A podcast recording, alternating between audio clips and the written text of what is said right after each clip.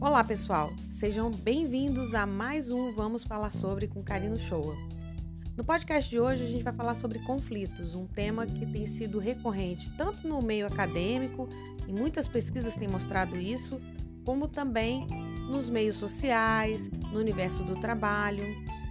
Vocês sabiam que a maioria das pessoas hoje são desligadas das suas empresas, das suas funções? No serviço público acontece a mesma coisa, as pessoas são punidas por questões de relacionamento interpessoal? É, nem sempre um bom currículo significa um bom relacionamento com aquela pessoa que o detém. Na verdade, o conflito, que é o nosso tema de hoje, traz para a gente uma série de reflexões. Primeiramente, o que é um conflito? Na maioria das definições, o conflito é a possibilidade que duas pessoas têm de entrar em divergência. Isso é verdade. Mas não restam dúvidas que um conflito também pode ser símbolo de união entre pessoas que pensam diferente. De que forma? Quando você consegue identificar aquele indivíduo que no primeiro momento é o seu antagonista como sendo uma pessoa que pensa diferente de você, mas você respeita essa diferença.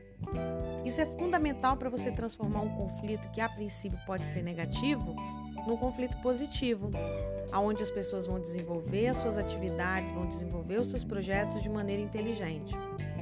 Por outro lado, quando você tem um conflito negativo, ele, além de fazer com que as pessoas se afastem, ainda pode envolver uma violência que vai gerar um confronto. Confronto é diferente de conflito. Para você poder negociar, que é um dos métodos para você chegar à solução de conflito, você precisa identificar com quem você está negociando. Existem três grandes grupos: o primeiro dos agressivos, o dos submissos e, por último, dos assertivos. Os agressivos são aquelas pessoas que querem vencer pelo cansaço, usam a violência para resolver a questão e pronto. São os indivíduos mais difíceis para você poder chegar a um conflito, ao final dele, com uma solução pacífica.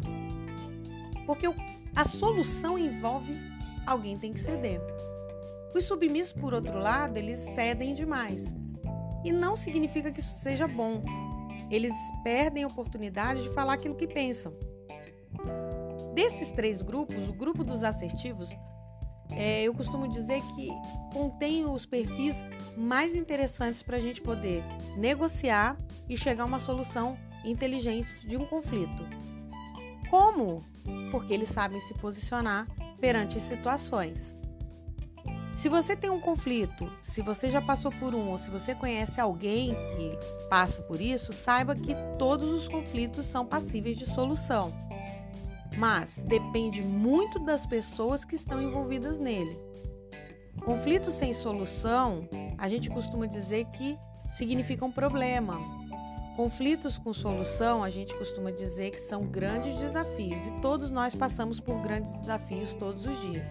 A forma como você enxerga isso é que faz toda a diferença. Da próxima vez que você entrar numa situação conflituosa, pense nisso. Coloque-se no lugar do outro Respeite a diferença desse indivíduo e saiba que muitas vezes o pensar diferente pode agregar um valor muito interessante para sua vida. No próximo episódio do Vamos Falar sobre com Carino Shoa, mais um tema, mais uma reflexão e mais uma possibilidade. Até breve!